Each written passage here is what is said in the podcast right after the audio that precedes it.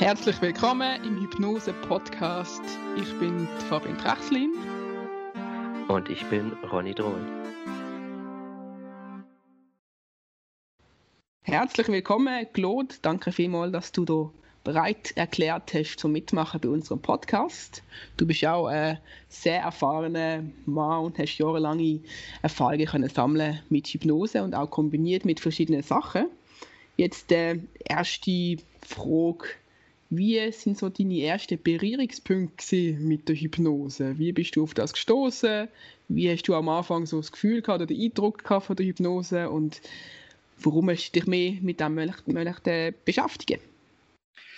Also mich hat natürlich Hypnose schon immer beschäftigt, schon von Kind an, alles was verrückt war, Meditation und so weiter und so fort. Also alles, was so ein bisschen mehr mit ähm, anderen Bewusstseinszuständen zu tun hat, das ist für mich Fass faszinierend gewesen. Jetzt mhm. zu der, konkret zu der Hypnose habe ich eine sehr interessante Erfahrung. Ich habe im 85 hat es in Bangladesch einen Wirbelsturm gehabt und ich habe für das Rote Kreuz nachher in die Gebiete abklären, wo sind eigentlich Bedürfnisse, was ist passiert, was brauchen die Leute, wie könnte man dort den Wiederaufbau machen. Und in meinem Gepäck habe ich ein Buch gehabt, wo ich einfach irgendwo kurz vor meiner Abreise in einer Buchhandlung gepackt habe, nämlich das heisst Therapie in Trance von Bändler und Grinder. Und ich bin dann also auf dem ziemlich stür auf dem Meer im Golf von Bengalen umeinander gefahren. Und eine Nacht habe ich eine größere Überquerung gemacht in einem so einen alten Dampfer und eine Kabine für mich gehabt, aber es hat natürlich wie immer zu Bangladesch sehr viele Leute auf dem Schiff gehabt und es ist extrem stürmisch gewesen, also wir sind in einen Sturm gekommen und ich einfach das sage, ich bin so in dem Buch drin gewesen, absorbiert, fasziniert in dem Zustand, dass ich vor all diesen Stürmen und dem Zeug und den Problemen, die die Leute haben, einfach nichts mitbekommen habe. Okay. Und dann habe ich gesagt, okay, das fasziniert mich, das das finde ich absolut interessant und habe dann herausgefunden, äh, dass man da einen Kurs machen kann. Und so habe ich mich dann äh, letztlich angefangen weiterbilden in diesem Bereich. Okay. So, schon lange her, aber ähm, das zeigt auch, es ist eine langjährige Auseinandersetzung mit dem Thema und ich kann einfach heute sagen, es ist nach wie vor faszinierend. Es ist auch nach wie vor faszinierend, dass man in der Forschung die Hypnose unterschätzt hat, vor allem in der Kirnforschung. Und dort könnte man mit der Hypnose eigentlich noch viel mehr machen, aber auf das kommen wir ja später noch zu reden. Ja, wir können gerne gerade weitermachen mit dem Thema. also du bist ja eben in dem Hypno-Science-Projekt dabei. Wann ja. ist das losgegangen mit der Forschung? Was ist das genau? Was haben Sie da untersucht? Also das ist vor etwa zweieinhalb Jahren losgegangen und da geht es darum, herauszufinden, gibt es Hypnosen oder nicht. Also gibt es, äh, sagen wir mal, gibt einen sogenannten separaten hypnotischen Zustand, ja oder nein? Mhm. Und da, äh, die Wissenschaftler, die wir getroffen haben, die haben den Ehrgeiz gehabt, zu beweisen, dass das gar nichts ist, dass das nichts Spezielles ist. Und quasi, sie sind mit dieser Hypothese, wir zeigen es jetzt denen einmal, dass das gar nicht existiert. Also ich sage es mal ein bisschen übertrieben. Ja. Und äh, wir haben natürlich auch einen gewissen Ehrgeiz gehabt, zu zeigen, dass tatsächlich etwas bewirkt. Und das Hypnoscience-Projekt, das ist ja der Uni Zürich, zusammen mit äh, Hypnosenet, wo das äh, zusammen auf die Schiene gebracht haben, mit das sind ja verschiedene Institute, ich möchte jetzt nicht alle aufzählen, aber wichtig ist zu sagen, es gibt drei Hauptphasen. In der ersten Phase tut man, ich sage jetzt mal vereinfacht gesagt, den Blutdurchlauf oder Veränderung vom Wasserdurchlauf im Gehirn anschauen, was passiert, wo, wie, was. Mhm. Und im zweiten Teil den haben wir jetzt gerade abgeschlossen oder sind gerade abzuschließen. Das sind die chemischen Veränderungen. Und im dritten Teil sind es quasi die elektrischen Veränderungen. Und okay. man muss sagen, dass vor allem die chemischen Veränderungen sind im Zusammenhang mit Hypnose noch nie untersucht worden. Und es ist auch noch nie untersucht worden, sind noch nie alle Modalitäten untersucht worden. Also man hat noch nie mit den gleichen Leuten im Prinzip äh, alle drei Sachen angeschaut und so können vergleichen. Also wir haben dann das gleiche Gehirn unter verschiedenen Bedingungen, unter verschiedenen analytischen Gesichtswinkeln und das ist noch nie auf die Art passiert. Und das ist eine Einzigartigkeit, die uns völlig neuen Einblick wird liefern. Es ist natürlich Grundlagenforschung, es ist jetzt nicht sehr praktisch. Also ich kann jetzt nicht sagen, ich kann morgen fünf mit diesen Einsichten. Das ist nicht der Fall. Mhm. Aber es geht um Beweisbarkeit, oder? Das ja. Es geht um Beweisbarkeit, dass es ja. etwas wirklich ändert. Und das, das ist jetzt einmal erzählen von diesen Resultaten, von diesen ersten... Ja, nein, man muss vielleicht noch ein, zwei Sachen sagen. Wir haben, äh, in der Hypnoseforschung gibt es verschiedene Probleme in der klassischen. Die klassische Hypnoseforschung hat zum Beispiel nicht wirklich ein Standardprotokoll gehabt. Das heißt, dass jeder, der das durchgeführt hat, genau das gleiche gemacht hat. Also, äh, dass jeder zum Beispiel ich hypnotisiere jemanden, der nächste hypnotisiert die nächste und das ist dann aber vielleicht nicht genau das Gleiche. Mhm. Vielleicht ein anderer Text, vielleicht anders Vorgehen und so weiter und so fort. Also wir haben jetzt tatsächlich absolut standardmäßig, stur, schon fast sind wir einfach die äh, Elmen plus nach einer Induktion Elmen bis zum Somnambulismus und nach einer äh, Estel bis in Estel induziert. Kannst du kurz noch andeuten, so Unterschied Somnambulismus und Estel für die, die das noch nie gehört haben?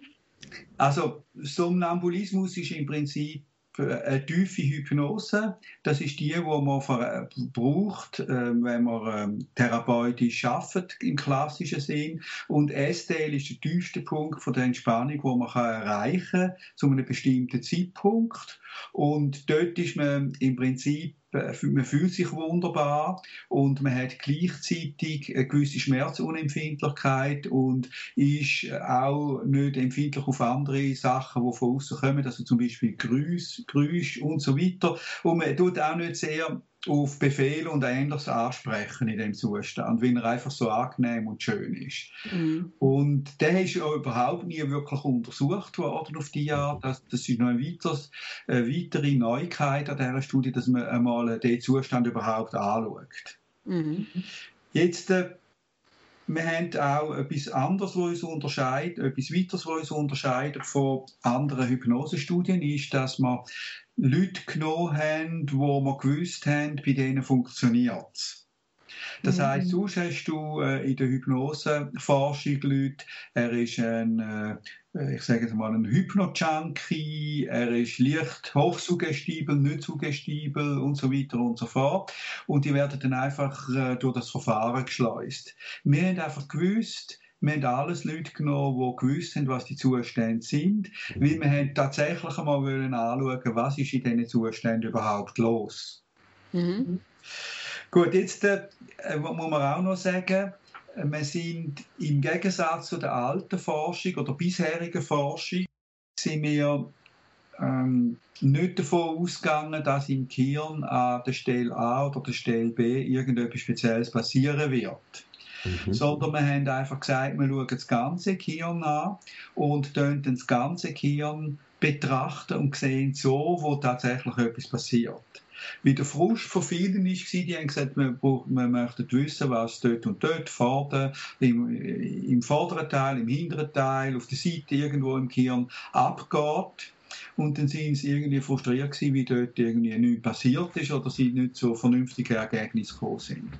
Und wir haben das aber anders gemacht. In dem Fall, man hat quasi das Gehirn als Ganzes angeschaut und und nachher äh, hat man einfach geschaut, was passiert in diesen Gehirn, wenn man die verschiedenen Zustände miteinander vergleicht. Und äh, man kann jetzt sagen, wir haben zwei das ist jetzt schwierig, ich darf mich da nicht fest auf Test rauslassen, weil äh, äh, wir müssen sonst für die bisschen etwas sagen, aber das sind eigentlich nicht mehr Areale, wo im Prinzip ähm, große Veränderungen feststellbar sind. Jetzt rein in der ersten Studie. Ja, aber das ist mit Emery gemacht worden. Da ja. gibt es ja die wunderbaren ähm, Bilder, da, wo man sieht, oder? welche Areale so ein bisschen mehr farbiger sind als die anderen. Genau. Oder?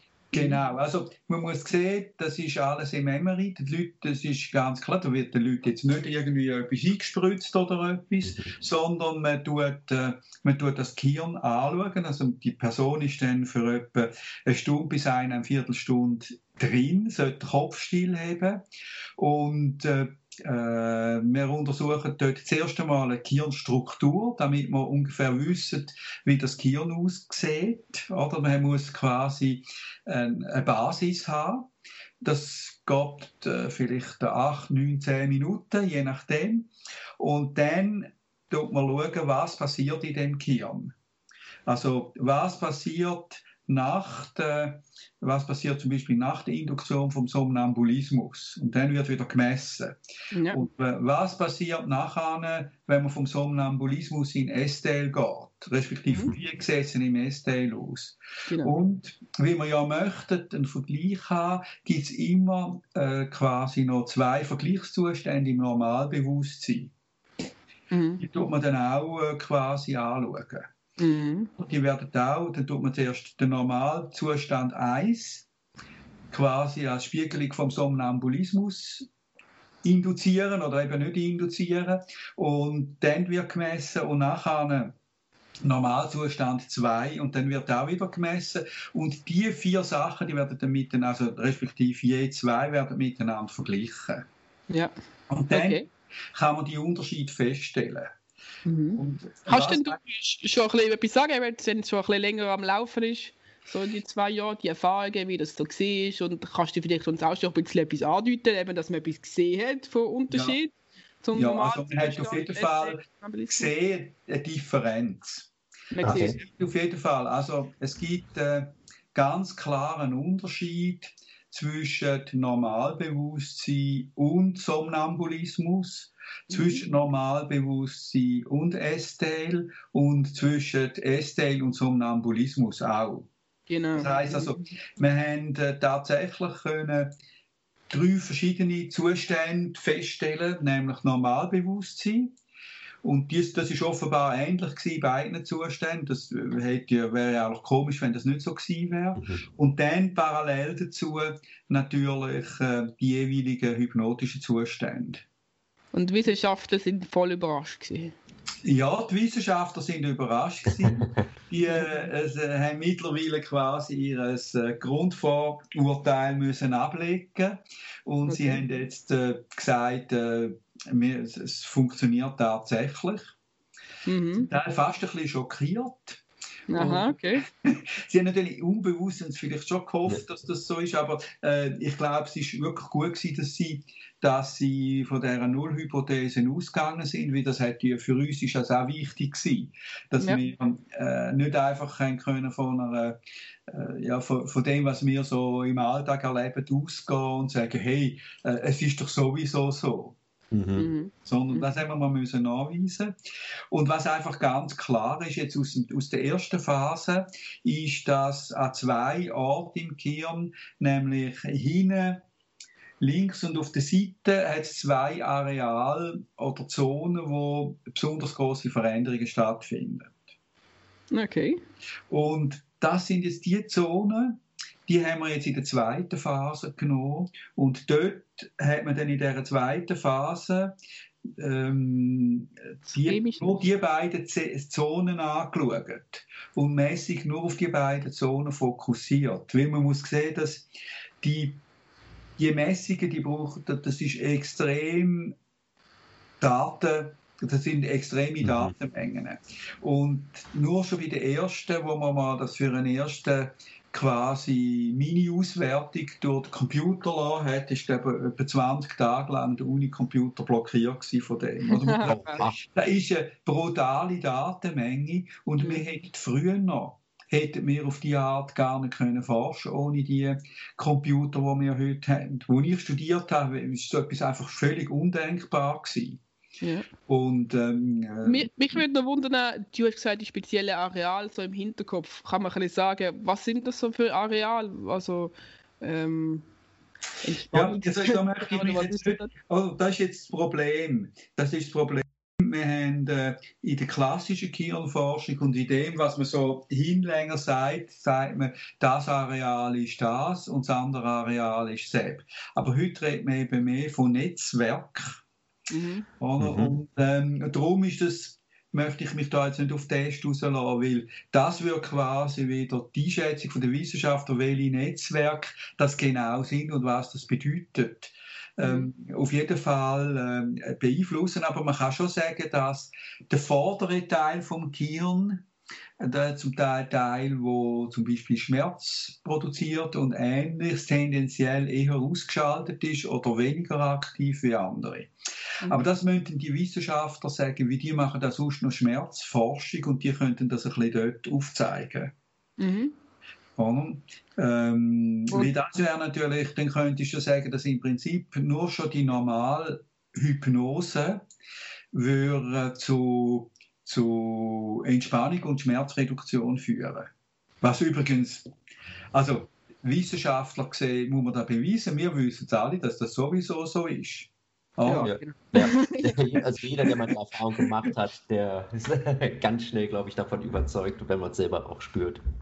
Ja, also ich habe gestern mit jemandem geredet, der Covid quasi zwei, die Covid hatten. Und die haben nur mit stundenlanger Entspannung, die haben also äh, massiv Covid gehabt, aber nicht wirklich ähm, spitalreif Covid. Und die sind also dank massiver Entspannung über Stunden hinweg mit Selbsthypnose und Hypnose relativ gut durch die Covid-Tür gekommen.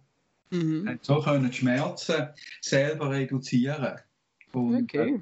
Es war nicht so unangenehm, gewesen, wie man eigentlich erwartet hätte, das könnte sein. Aber es ist mega spannend. Also können wir quasi sagen, dass uns auch in der weiteren Zukunft noch viele, viele spannende Resultate und Themen, gerade auch aus der Forschung zum Thema Hypnose erwarten. Ähm, ich bin gespannt. Ich bin auch mega gefesselt, muss sagen, bin sonst nie so der Ruhige. Aber ich bin wirklich gerade gefesselt. Es ist ein mega interessantes Thema, weil ich finde auch generell, unser Gehirn ist noch viel zu wenig erforscht. Wir haben noch so viele Dinge, die wir da nicht wissen. Und ich finde das schön, dass es jetzt so in die Richtungen geht und dass man auch mal allgemein erst rangeht und dann fokussiert auf die einzelnen Stellen. Ich finde das wichtig, weil nur so kann man Sachen finden, die man vorher nicht beachtet hat. Und die Technik geht ja zum Glück weiter voran. Von daher, ich bin sehr neugierig und gespannt, was da kommt. Ich bin schon richtig heiß drauf. Ja, äh, also ich, also einerseits äh, sind wir natürlich das alle und es ist jeder fasziniert, auch jeder Proband und jede Probandin ist fasziniert, wie du siehst ja nachher dein eigenes Gehirn und äh, ähm, äh, viele haben ein Statement gemacht, ich habe realisiert, dass ich ein Gehirn habe oder so. ja. ähm, das ist natürlich sehr, sehr spannend und aus, äh, es hat natürlich bei vielen Leuten auch ein bisschen der Hunger ähm, nach empirischer Überprüfung geweckt, was eben auch wichtig ist, glaube ich. Es braucht einen gewissen Hunger, wenn du mit Hypnose oder sag, mit irgendetwas schaffst, ähm, mehr zu erfahren, mehr zu wissen, wie kann ich das einordnen und so weiter und so fort. Also es ist auch ganz wichtig, dass die, die Hypnose machen, auch noch mehr in die Richtung denken, weil es ist, äh, sie müssen ja ihren Leuten können sagen, hey, wir haben eine Basis. Mhm. Genau, genau. Mhm. So die Roboskeptiker, dass man kann sagen, das ist auch wissenschaftlich untersucht worden und das sind Resultate davon. Ja, also wenn natürlich jemand absolut dagegen ist von Anfang an, dann wird ja. auch da nicht überzeugt werden durch das. Das ist ganz klar. Und letztlich, äh, wir sind ja nicht in dem Sinn Missionar. Mhm.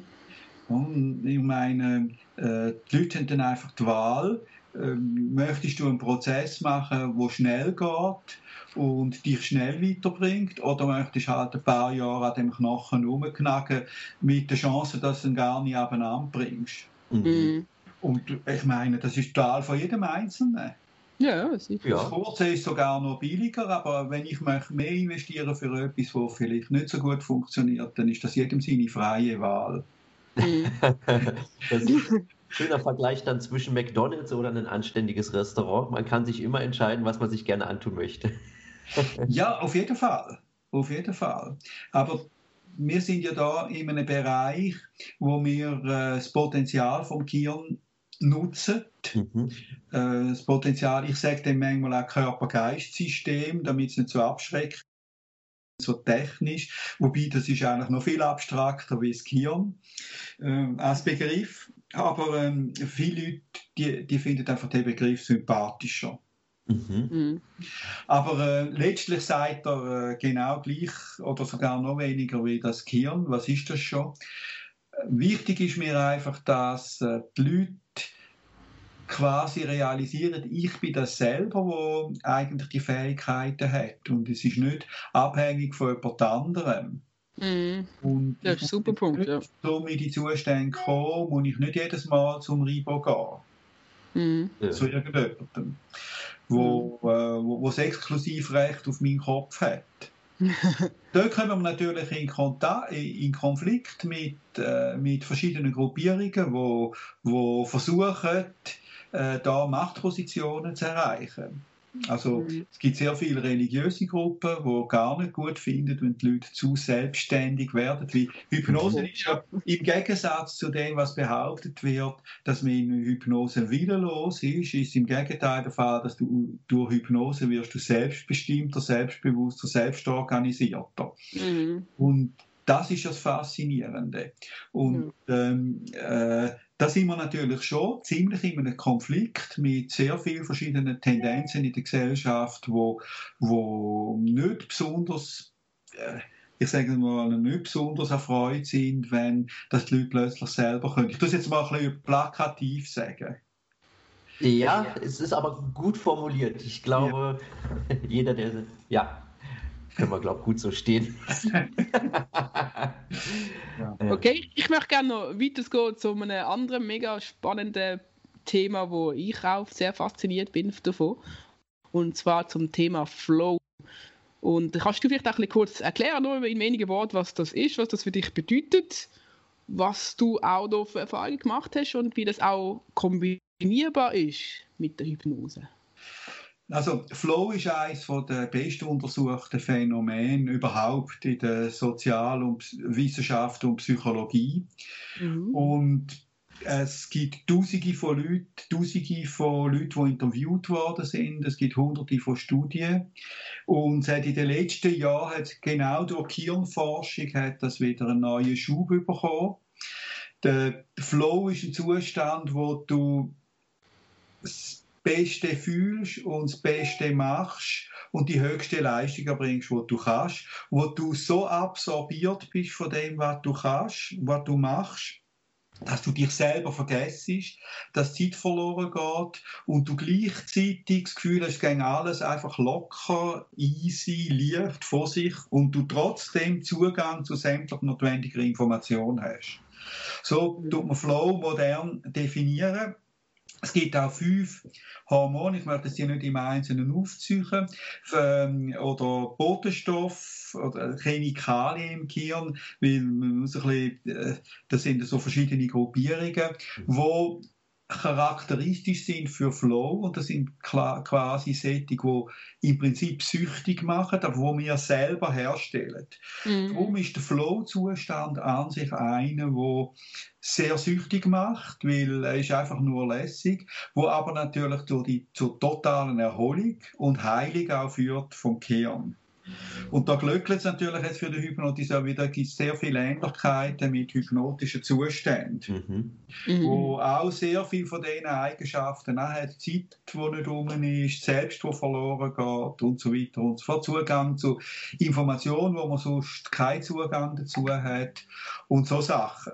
Also das sind äh, das Gefühl von Leichtigkeit, Schweben und so weiter, das, äh, da gibt es immer gewisse Ähnlichkeiten. Ähm, aber ich, kann man vielleicht mal konkret noch, also ich kenne es jetzt zum Beispiel mega gut vom Sportlichen, also zum Beispiel so, eben so Runners High, so, so. Ja. Genau, beim Joggen kenne ich das sehr gut. So nach 20 Minuten, wenn ich das Gefühl habe, wow, ich könnte ja. das stundenlang so weitermachen. Oder ähm, was kannst du noch so konkret vielleicht so ein Beispiel sagen, dass die Leute sich das vorstellen können, wie sich das so ein bisschen anfühlt?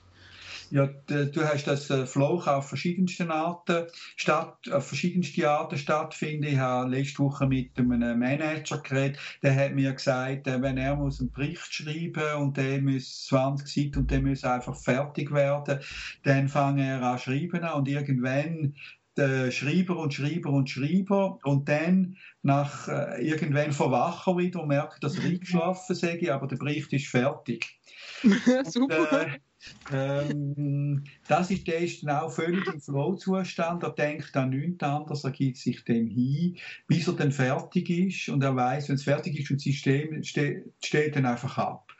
Also schreiben, Musik machen, überhaupt äh, bei x Tätigkeit. Also es ist nicht an Sport gebunden, sondern es ist da auch im Management, im Business, gibt sehr, sehr viel Flow. Es gibt von wichtigen Beratungsfirmen gibt es Studien mit 5000 Managern über zehn Jahre hinweg, wo Flow untersucht haben. Und wie im Flow bist du sechsmal so produktiv wie normal, mehrfach kreativ und du lernst mindestens doppelt bis dreimal so schnell.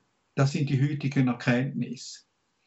Und darum, äh, rein schon wegen dem, äh, kann man sich eigentlich nicht leisten, sich nicht mit dem zu beschäftigen. in der heutigen also ich, ich erzähle gerne, so, gerne von meinem Beispiel. Also ich war ähm, das Burnout gehabt, 2017 mhm. und ähm, am Anfang klar habe ich mega viel geschlafen, geschlafen, geschlafen und irgendwann habe ich gemerkt, es ist gar nicht mehr erholsam, immer nur schlafen. Mhm.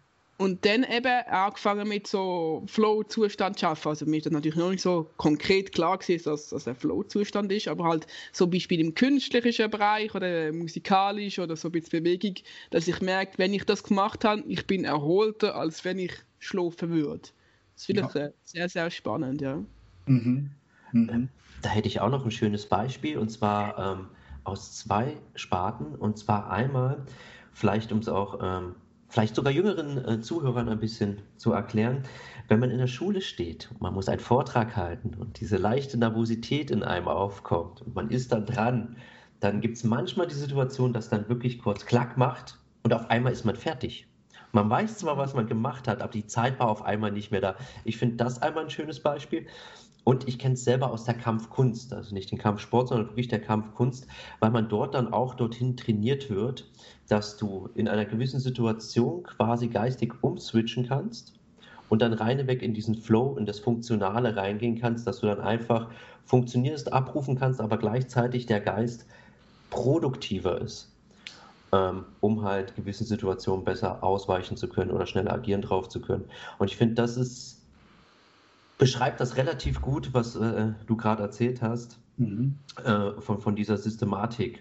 Weil man kann dann auch sehr schnell reingehen und zum Beispiel, wenn man gewisse Werkzeuge gelernt hat, das auf viele andere Bereiche mit ausweiten. Also ich nehme es sehr gerne bei vielen Herausforderungen, dass man dann einfach so ein bisschen anfängt zu switchen oder ich vergleiche es auch gerne so, wenn äh, Nervositätssituationen sind wie beim Bungee Jumping wenn du dann gesprungen bist, dieses Gefühl, dann kommt mir auch sehr artähnlich vor wie der normale Arbeitsflow ähm, durchs Adrenalin.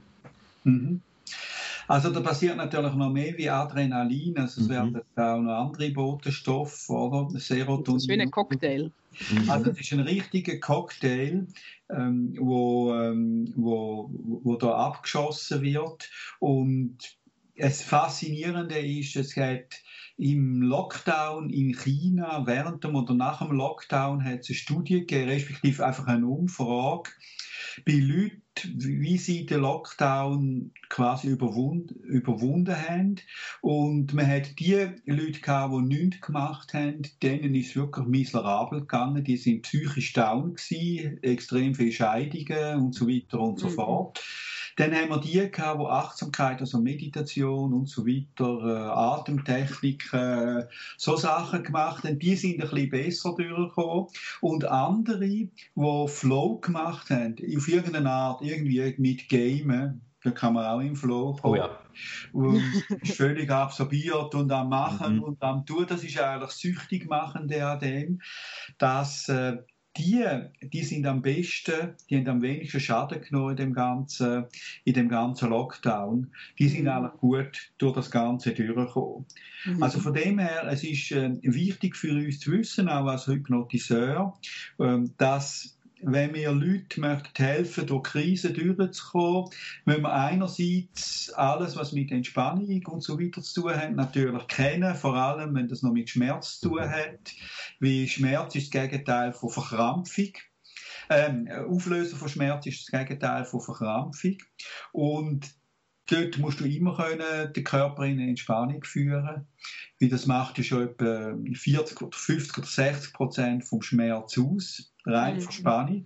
Mhm. Und wenn du das schaffst, dann hast du schon sehr viel gemacht.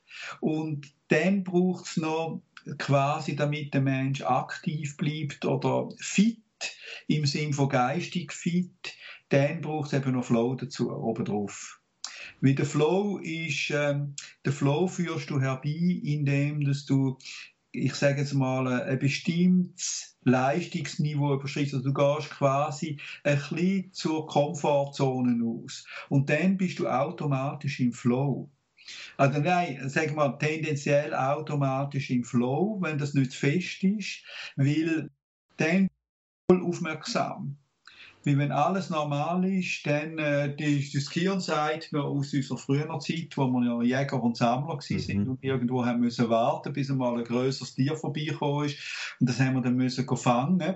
Da hat unser Gehirn natürlich gelernt, äh, möglichst wenig äh, Nahrung zu verbrauchen und ist dann runtergefahren. Und äh, äh, wenn wir immer etwas Ähnliches machen, dann fährt das Gehirn auch gratis runter dann wird es routiniert, das äh, braucht weniger Energie und so weiter und so fort. Und, aber das heißt, das ist eben das Gegenteil von Flow. Flow ist die Vollleistung oder sagen wir mal äh, die, tendenziell die Flow-Leistung. Äh, und ähm, äh, ähm, äh, das kannst du nur, wenn du ein bisschen an Grenzen gehst. Mhm. Mhm. Das ist mega spannend. Ja. Ich habe gerade so hunderte Sachen im Kopf. Ich verbinde ja. es gerade sogar mit der Pflegewelt, weil ich glaube, das ist auch ein schönes Beispiel für Flow. Ähm, jeder, der sich ein bisschen mit Notausnahmen auskennt, wie die Ärzte und die Schwestern und ähm, ganzes Pflegepersonal, wie die dann selber auch alle, wenn eine gewisse Situation eintrifft, in diesen Flow eintreten. Mhm. Und man merkt wirklich, die geistige Kapazität steigt bei ihnen, die sind aktiv, die sind voll dabei, aber gleichzeitig sind sie irgendwo ähm, in ihrem Thema drin. Ich finde das auch immer ist mhm. mega spannend. Also ich habe da auch hunderte Dinge gerade im Kopf, Fragen, alles, aber ich glaube, das würde mega den Rahmen sprengen. Aber ich bin sehr hungrig. ja, also das ist auf jeden Fall ein riesen Thema und ich tue mich auch sehr intensiv mit dem beschäftigen. Mhm. Ich äh, sage auch, du kannst im Prinzip den Flow mit jedem erreichen. Du kannst jedem beibringen, irgendeinen Flow-Zustand von sich äh, so zu kultivieren, dass er ihn im Prinzip auf Knopfdruck erreichen kann. Ich das jetzt ein bisschen übertrieben sagen. Sofort erreichen, sofort in den Zustand hinein, sofort in den Alltag bringen und sofort zur Anwendung bringen. Und natürlich kannst du das, und da kommen wir wieder zur Hypnose, kannst du das am besten trainieren in Hypnose, weil äh, dort kannst du das alles schon vorleben, du, du bist lernfähig, du, wir sagen ja auch, in Hypnose lernst du schneller, du kannst Suggestion äh, relativ schneller aufnehmen.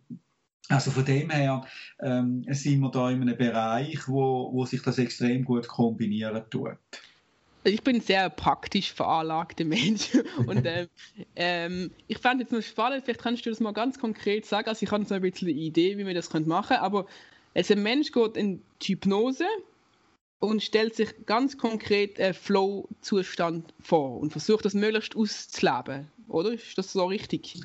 Und nachher kannst du versuchen, das zu verankern. Mhm. Oder wie machst du das, Amix? Ja, also das ist im Prinzip relativ äh, einfach. Ähm, es hat jeder irgendwelche Erfahrungen, haben wir ja gehört. Ihr habt ja beide auch solche Erfahrungen. Mhm. Du musst erst mal schauen, ist das eine Erfahrung, die alltags nützlich ist oder alltagstauglich. Mhm. Es gibt so die harten Flow-Erfahrungen, wie beim Bungee-Jumping, das ist eben nicht jeden Tag machbar und du kannst nicht immer auf den Bürotisch stehen und dann abspringen. Jetzt bin ich erst arbeitsfähig. Das ist eine gewisse Sache von, äh, es ist nicht so praktisch. Also das heißt, äh, es gibt verschiedene Arten von Flow-Zuständen oder verschiedene Kontexte. Also es gibt auch verschiedene Typen, aber es gibt die, die hart, die harten Geschichten braucht, also im Prinzip lebensgefährlich, riesige Wellen, ähm, wirklich bis an Grenzen vor allem, alles an der Börse bis äh, das Letzte mhm. ausschöpfen, wo man genau weiß, ich kann abstürzen und so weiter. Also das sind so die äh, Extreme. Ähm, dann gibt es äh, die, die eher in der, im Rückzug, in der Meditation, leisliche Musik, meditieren, allein im Wald, äh, Bäume anschauen, Bäume umarmen und so. Ähm, das, sind, das ist ein anderer Flow-Typ die, die sind alle gleichwertig. Dann gibt es die, die sowieso die ganze Zeit so im Flow sind, die sind schon farbig angelegt, sind die ganze Zeit so ein bisschen flowig und so easygoing und ähm, die tönt quasi aus dem Allgemeinen. Sie sehen das ganze Leben als quasi Möglichkeit, äh, Offerte für Möglichkeiten für Flow noch die, wo, und das sind dann zum Beispiel Mannschaftssportler, gute Teammitglieder, die, die im Team quasi aufgehen, das sind die quasi Teamsüchtigen. Dort sind sie im Flow und sie können interagieren mit anderen sehr nah aufeinander oben sind und, und, und. Das ist dann nochmal ein weiterer Flow. Und du musst natürlich schauen, welche Flow-Zustand möchte die Person? Möchte sie im Büro haben? Möchte sie im Sport haben? Äh, möchte sonst irgendwo zur Anwendung kommen? Ähm, Im Bett und so weiter. Also, äh, äh, also da gibt es äh, verschiedenste Orte. Wünscht werden. Also zum Beispiel fragen, ähm, Flo ist so und so Erfahrung, hast du gerade in der letzten Zeit oder in der Vergangenheit ein paar solche Erfahrungen gehabt? Und dann mache ich mir natürlich Notizen dazu.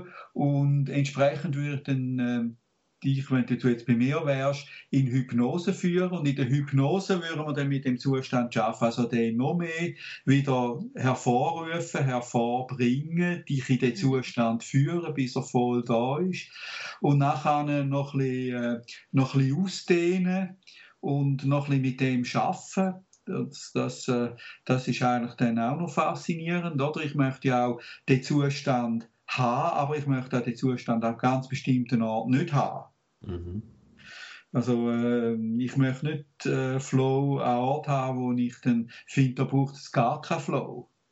Mhm. Und das, das äh, tut man dann mit, mit, den Leuten in der Hypnose, kann man das erarbeiten und man tut dann quasi wie das Netzwerk von der Hypnose, äh, von dem Flow Zustand erweitern und abrufbar machen. Mit Anker oder wie auch immer. Genau, dass man dann, wenn man irgendwo sich gerade nicht so gut fühlt oder was auch nicht, dann kann man irgendwie die Anker drücken oder sagen und dann ist man wieder gefühlt im Flow-Zustand, oder?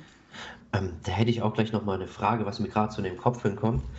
Ähm, sprich eigentlich zu lernen, was für eine Flow-Persönlichkeit ich bin und diese gekonnt einzubringen, ist ja eigentlich, wäre das ähm, wie kann ich das jetzt am besten formulieren, eigentlich der beste Weg, um zum Beispiel Leute, die jetzt auch sehr ähm, belastet im Beruf sind, in gewissen Managementpositionen, Führungspositionen und so weiter arbeiten, ähm, zu einer besseren äh, Work-Life-Balance zu führen, ähm, weil sie dann einen tieferen, schnelleren ähm, Entspannungszustand erhalten. Wäre, ist es quasi, also ja, wie kann man das formulieren? Wäre es quasi wirklich dann auch sinnvoll, wenn man sagt, also ich, ich sehe jetzt so Management-Trainings, die ich selber schon absolviert habe, da wurde niemals in diese Richtung gegangen. Ich sehe, würde es aber als sehr sinnvoll äh, äh, betrachten, wenn man sowas quasi mit einbringen könnte, ähm, um wirklich diese, diese Burnout-Gefahr durch diese Überstressbelastung auf Dauer ähm, so ein bisschen entgegenzuwirken. Mhm. Gehe ich da so ein bisschen gedanklich in die richtige Richtung vielleicht oder ja, also das ist, äh, du kannst natürlich herausfinden, welchen Typus das du bist. Das ist im Prinzip ein einfacher Fragebogen. Es gibt ja verschiedene und die sind ja, das ist nicht, nicht sehr tiefschürfend, muss ich sagen. Äh, und es ist auch nicht äh, extrem wichtig, denn letztlich ist wichtig, in welchem Kontext du das haben mhm. möchtest. Weil, äh, wie gesagt, äh, der extrem hart ist zum, äh, an verschiedenen Orten einfach ungeeignet, okay. während der ganz sanft rückzugsorientierte Flow, der auch an vielen Orten äh, vielleicht ungeeignet ist. Also ich gehe eher vom Kontext, von der Notwendigkeit her äh, mhm. und frage Person, was für Ressourcen würdest du da brauchen? Mhm. Und wir können also, ja verschiedenes ankern dann, oder? Wir können ja. zum Beispiel einen Flow ankern, wo einem eher pusht, wo zum ein bisschen vorwärts zum Schaffen oder was auch nicht. Und dann einen ankern, wo man mehr in die Entspannung geht. Ja, ja, ja. Nur du musst dir einfach im Klaren sein, dass wenn du tatsächlich in der Situation bist, musst du es schon so automatisiert haben, dass du nicht nur musst denken, oh, da habe ich einen Anker. Wie der fällt mhm. dann natürlich nicht ein. Sondern äh, das ist tatsächlich so, dass du das musst schon so installiert haben, dass durch den Eintritt in die Situation quasi automatisch der Anker abgehauen, abgeschossen wird.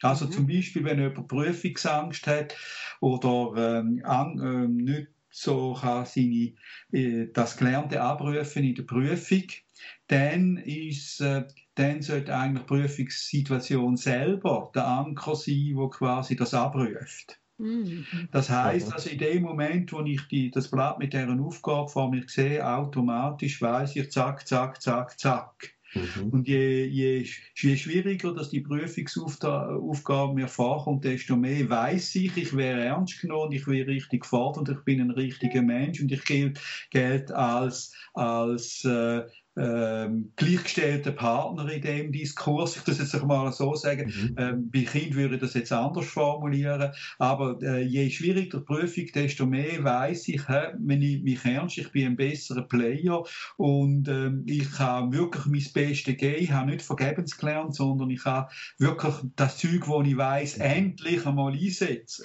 und so weiter und so fort. Also ähm, und ähm, das tue ich kombinieren mit ähm, mit etwas, wo dort sowieso vorhanden ist. Mhm. Also äh, dann hörst du die unsympathische Stimme vom Experten und genau das zeigt dir, dass du jetzt den Moment erreicht hast, wo du kannst zack, dein Beste geben und genau das abrufen, was jetzt ist, genau das. Und je mehr dass die Stimme, die, die Stimme gehört und je kratziger, unangenehmer die, dass sie dir vorkommt, desto mehr kannst du geben und so weiter. wow, das ist schon fast hypnotisiert, Ronny, oder?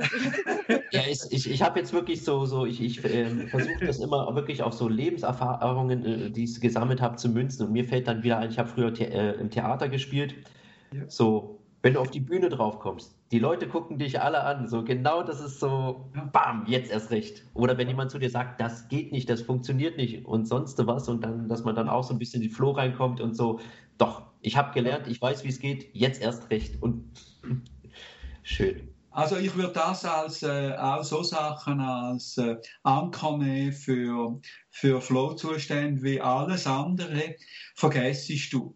Mhm. Oder wenn ich da irgendeinen Anker da habe oder da oder da, drucke ich den tatsächlich. Wenn ich dann in dieser Situation bin, denke ich, oh ja, da habe ich eigentlich einen Anker gehabt. Wenn ich mich schon über den nerv, dann, dann bin ich schon weg. Mhm. mhm. Also das heißt, äh, die Anker, die sind gut, das sind gute Hilfen, wenn ich einen Kurs gebe oder so. Ich habe schon mit vielen äh, Beamten, mit Hunderten von Beamten habe ich das eintrainiert. Übrigens auch äh, Entspannungshypnose gemacht, sind nie jemand reklamiert. also nein, das ist noch nie das Problem, eigentlich nie das Problem. Es sind ganz wenige Reklamationen gegeben ähm, an dieser Stelle. Ähm, aber ähm, ähm äh, du kannst das tatsächlich, musst du das dann einrichten, so dass automat automatisch abgeht. Mhm. Okay. Oder wie das macht das Ganze dann so ein bisschen entspannter, du musst nicht dran denken und so weiter. Mhm. Wie, wenn du immer musst eine Checkliste durchgehen das ist ja. Flow. Ja, ja, ich verstehe. Sehr viel interessantes Wissen schon mal vermittelt. Danke dafür. Ich habe da jetzt schon hunderte Ideen und Sachen, die ich dann mal ausprobieren muss. Ähm, Was ich noch möchte sagen ist, die Methode, die mich eigentlich sehr fasziniert und was sehr praktisch ist für das, ist die Aktiv-Wach-Hypnose. Wir haben ja jetzt davon geredet, dass die Hypnose induziert wird durch eine Induktion, die Entspannung beinhaltet.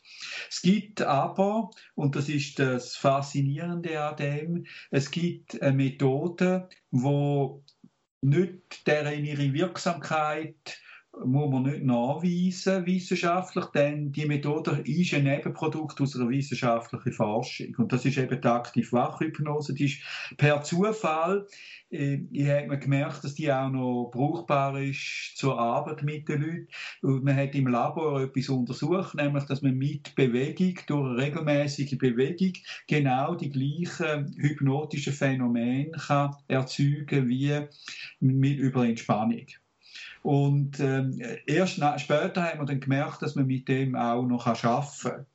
Mhm. Und das heißt, eigentlich kommt die Methode direkt aus dem Labor und wir tun, sie gibt sie schon lange, nahezu 50 Jahre, aber sie ist nicht sehr verbreitet, weil die ist eine sehr exklusive Therapeutenkreis vorenthalten gewesen.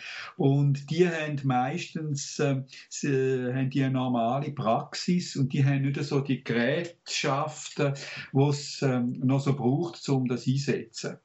Eben so wie äh, ein, ein Velo, Ergometer.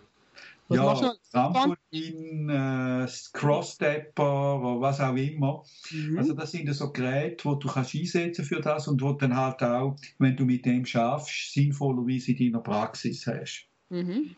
Und ähm, das ist das Interessante, dass ich genau die gleichen hypnotischen Zustände kann erreichen kann, wie mit Entspannungshypnose.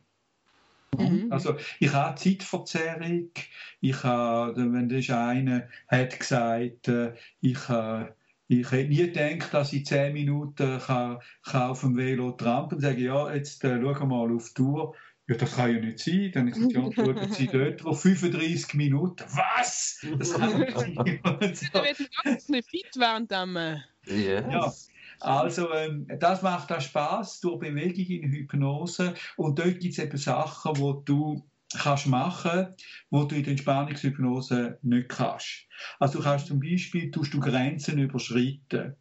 Du bist mehr, ich sage mal, risikofreudig, du bist bereit, so, ähm, ich sage jetzt mal, äh, traditionelle Territorien, Sachen, die dich begrenzen, zu verlassen, sondern du gehst mehr ins Unbekannte rein, wie es geht automatisch. Du bewegst dich einfach dort rein. Also von dem her äh, ist das sehr gut. Offenbar ist das sehr gut für Visualisierung, also so farbige, lustvolle, innere Bilder, Mentaltraining und so weiter funktioniert tatsächlich besser. Ich habe schon Leute gehabt, die behaupten, haben, sie hätten nicht können visualisieren und in einer aktiv Wachhypnose-Demo haben sie plötzlich können visualisieren. Okay. okay. Also, wenn, ähm, wenn du jetzt eher das anwenden bei Leuten oder bei welchen Zielen oder bei welchen Erwartungen, kann man so sagen? Also äh, im Prinzip äh, weiß, was bisschen schwierig ist, ist zum Beispiel äh, anspruchsvolle Regression und ich denke, das geht relativ lang, mhm. weil durch die Bewegung kommst du ja schon automatisch in leicht euphorischen Zustand. Mhm. Und das ist schwierig, dann zum Beispiel depressive Gefühle abzurufen oder schwieriger. Das heißt, erinnere dich an das letzte Mal, wo du die Situation gehabt hast. Wie fühlt sich das an? Oder wenn du an das denkst, äh, wo spürst du das in deinem Körper oder so? Dann haben die Leute ein bisschen mehr Mühe, Zugang zu dem überzukommen, wenn sie in Bewegung sind. Mhm. Äh, von dem her ist das ähm, für so sagen wir, psychosomatische Geschichten und so weiter wende ich es nicht an. Natürlich bei einfachen Sachen wie Prüfungsangst und so weiter, das, äh, da machen die Leute ja quasi fast ihre Arbeit selber, also ist ideal als, als äh, Coach oder Therapeut. Also das ist, äh, und es ist, führt auch zu einem Empowerment. Also die Leute wissen, ich, ich bin selbstwirksam. Mhm. Also es äh, gibt mehr, übergibt dem Klient viel mehr Verantwortung als, als die andere Hypnose. Okay. Der Klient muss selber sagen, wie hart ist das Gerät eingestellt, wie schnell trete ich und so weiter. Ja, sag mal, wie, wie hart das ich muss einstellen. Dann sage ich, nein, keine Ahnung, wie, wie schwer das dein Problem ist, du es entsprechend einstellen. ja, aber das müssten Sie doch wissen. Nein, das, wie soll ich das wissen? Wie, kann ich in das Gehirn eindringen jetzt sofort? Nein. Also das ist, äh, das ist ein Diskurs, der stattfindet. Dann schon Verantwortung übernehmen für den Prozess. Mhm. Das heißt, sie kommen das Gefühl von Selbstbestimmung über und das kommt zu der Frage, wo ähm, natürlich Hypnose Skeptiker. Mhm. Bei denen kann ich sagen, dort kann man sogar paradox induzieren und sagen, so, ich mache jetzt mit ihnen so einen aktiv-wachen Höhenflug, man nennt das auch aktiv-wach Hypnose und ihr Job ist jederzeit sicherzustellen, dass sie die Vollkontrollen über das haben. Ähm, und, äh, und jetzt, äh, wie fühlt sich das an, wenn sie die Vollkontrolle haben und tun sie das jetzt verdoppeln und verdreifachen und so und machen sie es noch mehr, noch mehr, noch mehr, noch mehr, noch mehr und irgendwann äh, lässt sich das nicht aufrechterhalten. Oder? Also ich tue quasi sagen, hey, und dadurch, dass Kontrolle hast, ähm, kannst, du, äh, kannst du im Prinzip loslassen. Und vor allem, du, du machst ja. ja. auch immer etwas. Ich denke, du bist immer ein etwas im Machen. Eben. Und vor allem für die, die vielleicht das Gefühl haben, oh, ich, ich, kann sowieso nicht entspannen und da mich konzentrieren auf weiss nicht was, sondern eben, sie sind immer wie immer etwas im Machen drin, oder? Ja, also ADHS und so weiter, das ist natürlich ideal. Mhm. Für das, Leute, die nicht können ruhig sitzen können. Leute, die auch ungeeignet sind, zu Vorlesungen zu sitzen, oder? Weil ich, mhm. ich mich jetzt auch zu denen zählen, einfach da den Tag lang so da haben, das ist für mich und irgendetwas schreiben, vor allem wenn es noch langweilig ist, das ist extrem schwierig für mich. Ja. Äh, also da kann ich das für die Leute die Methode natürlich extrem gut. Was ist mit denen, die überhaupt nicht Sport gewöhnt sind oder Bewegung gewöhnt sind, ist das kein Problem? Das hat überhaupt nichts mit dem Ausmaß von dieser Bewegung. Es kann auch im Prinzip ein Finger sein. Es geht ja. eigentlich darum, dass es eine regelmäßige Bewegung ist, die dann selber automatisiert wird. Mhm. Okay. Es, ist, äh, es geht mit Bewegungen, die beidseitig die Gleichbewegung sind, aber es geht natürlich auch, äh, äh, er wünscht sich natürlich abwechslungsweise. Das hat äh, ganz bestimmte Gründe. Durch das gibt es noch eine bilaterale Stimulation, die gewisse mhm. Informationsverarbeitung beschleunigt im Gehirn. Okay. Mhm. Also das sind so Sachen, die man natürlich beachten muss. Es hat jetzt nicht direkt mit der Hypnose zu. Wichtig ist einfach, ich kann Hypnose über Bewegungen induzieren. Und dort kommt jetzt der Punkt beim Lernen. Also, wir haben ja unendlich viel Erfahrung mit Kindern und Erwachsenen, die Schwierigkeiten haben beim Lernen. Mhm. Und also der klassische Fall ist äh, eine junge Frau, glaube 18, die hat, äh, die ist in der Schule, die hat das äh, Lernen, äh, Schulungs, wie sagt man dem, das ist ein wahnsinnig toller Begriff, quasi, die kann man nicht schulen, der kann man also im Prinzip nichts mehr beibringen. Die ist in einer sonderpädagogischen Institution, die kann sich äh, Konzentrationsspanne drei Minuten Maximum und so weiter und so fort. Mhm. Und dann ähm, kommt sie zu, in so eine Session und dann hat es dort so ein äh, Velo unter dem Tisch und die treten, man, man macht eine Induktion, so im Stil von, deine Beine treten jetzt einfach automatisch weiter und während du mir da miteinander redet und arbeiten und die Person kann sich plötzlich 50 Minuten konzentrieren. Mhm. Hammer. Ähm, oder ein Mädchen hat, äh, muss äh, Weihnachtslied auswendig lernen und findet das Lied nicht nur schlecht, sondern kann es auch nicht, nur, es auch nicht auswendig lernen. Äh, und dann ähm, geschwind Velo unter den Tisch, treten, nach dreimal repetieren sitzt das. Mhm. Und dann kann er natürlich äh, statt normale Weihnachtsgeschenke Velo unter den Tisch. Ja, genau. Fähigkeit auch zum Beispiel beim Franz lernen und so weiter sofort verbessern. Ja, also das kann ich auch bestätigen. Da habe ich auch gute Erfahrungen gemacht. Auch zum Beispiel so rückwärts laufen und rückwärts zählen. Das finde ich ja zum Beispiel so spannende Ansätze. So. Ja. Das ist, also da könnte man natürlich jetzt wiederum, ähm, ist das dann die Ergänzung Bewegung und Lernen und Hypnose, Bewegung und Lernen. Wenn du das kombinierst, dann hast du im Prinzip das A und O vor allem zusammen. Also mhm. wir wissen, dass Bewegung nützlich ist, dass du auch durch Bewegung eigentlich sehr viele Krankheiten wegbringst. Mhm. Dann äh, wissen wir aber auch, dass Hypnose nützlich ist und wenn du das noch kombinierst, Bewegung und Hypnose, hast du natürlich äh, hochdosierte Medikamentierung. Mhm. Das ist nochmal ein schöner Cocktail. Oh ja, aber es ist mega interessant, dass halt wirklich viel möglich Das finde ich sehr interessant. Wir wenden das jetzt zum Beispiel in einem Programm an, das heißt Lesen, Schreiben optimieren, wo wir im Prinzip möchten, die Legasthenie-Therapie für Berufstätige revolutionieren. Und ähm, das Programm hat das Element von Bewegung drin. Es hat natürlich auch viele andere Elemente, aber dort spielt das auch eine Rolle, dass die Leute, die eben Bewegung brauchen, dass man denen ein bisschen beibringt, dass sie sich sollen bewegen zum Lernen. Mhm. Also da gibt es auch sehr viel, sehr viele Erfahrungen wo wir gemacht haben. Es gibt aber nicht so viele Forschungen, auf, äh, wo das unterstü unterstützen.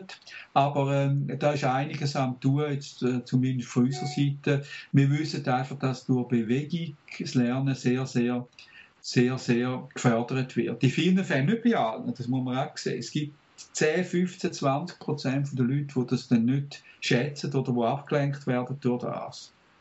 Da geht gerade mein Sportlerherz gut auf, wenn ich das mache. oh, ja. Wunderschön.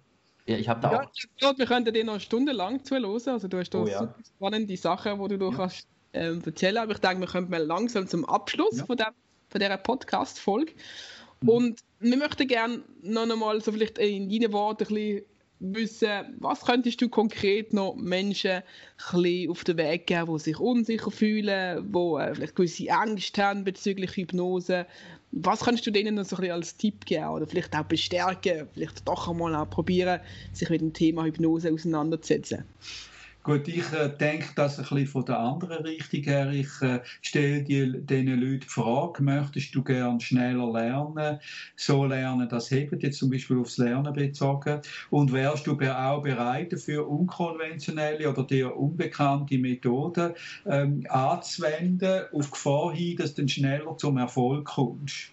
Das hat noch niemand. Oh, und äh, das kannst du im Prinzip auf alle Gebiete anwenden. Ich würde das einfach sagen, es ist effizienter, es ist äh, weniger invasiv, also du musst nichts zu dir nehmen, du musst nichts, äh, äh, schadet nichts, es ist gesund. Oder kannst auch die Frage stellen, wärst du bereit, das Thema so zu bearbeiten, dass äh, du erstens sehr schnell zu einem Ziel kommst, zweitens, dass du kein Medikament hast wo, oder sonst irgendwelche Nebenwirkungen hast, drittens, dass das äh, ähm, in, in einem sinnvollen Zeitraum stattfindet. Das heißt nicht Monate, sondern im Prinzip sofort. Mhm. Weil, ähm, und dass es relativ günstig ist.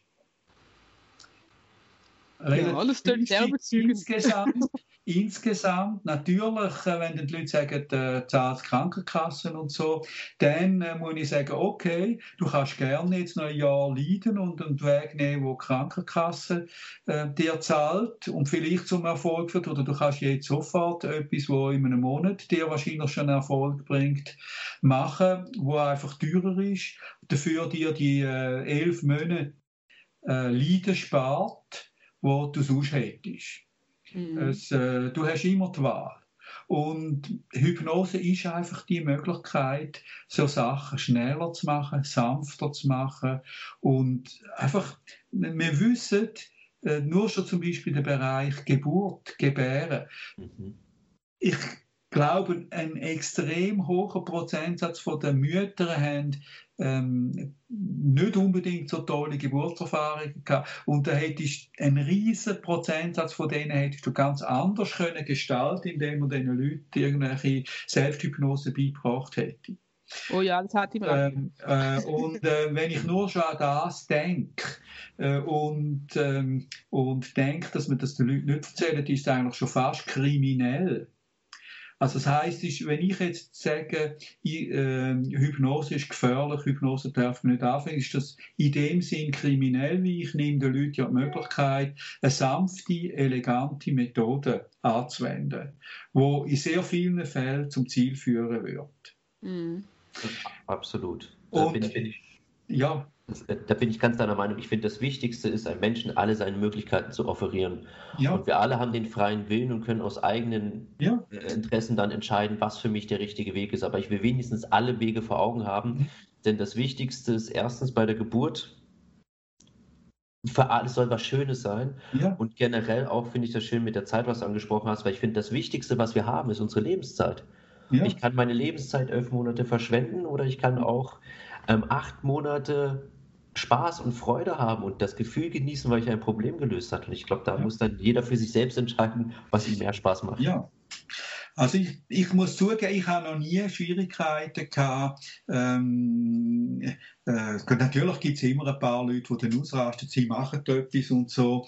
Ähm, aber ich muss zugeben, ich habe mit 1000 Beamten aus der Zentralschweiz und Zürich habe ich äh, Mentaltraining-Kurs gemacht und ich habe immer mehrere Entspannungshypnosen und mindestens eine aktiv-wach-Hypnose in dem Kurs eingebaut. Ich habe auch ähm, über das geredet und es hat vielleicht einmal oder zweimal im Feedback-Bogen drin gehabt, das Wort Hypnose wird etwas zu viel erwähnt und so weiter und so fort. Aber ich sage einfach, hört, äh, wenn es euch nicht passt, dann sagt ihr Stopp.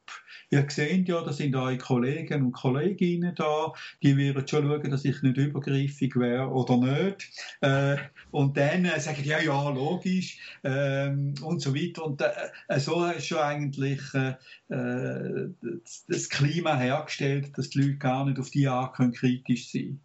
Und dann habe ich noch irgendein Bild, wo ich zeige, ähm, wie es Gehirn tickt in Hypnose. Ist zwar ein bisschen, äh, sehr simplifiziert.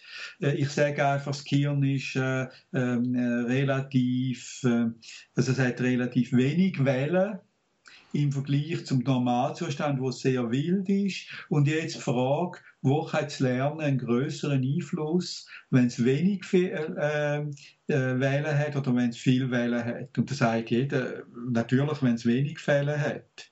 Oder? Weil es geht einfach das Neue unter im allgemeinen Gebrüll. Und äh, so kommen dann die Leute selber zu auf die Idee, dass Hypnose eigentlich gut ist. Okay. Ja.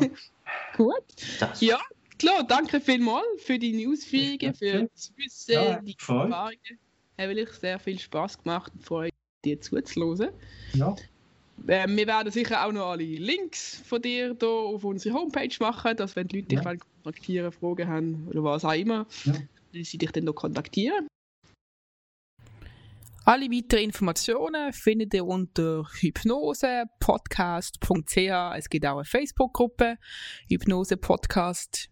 Wir freuen uns auf weitere spannende Interviews. Bis bald!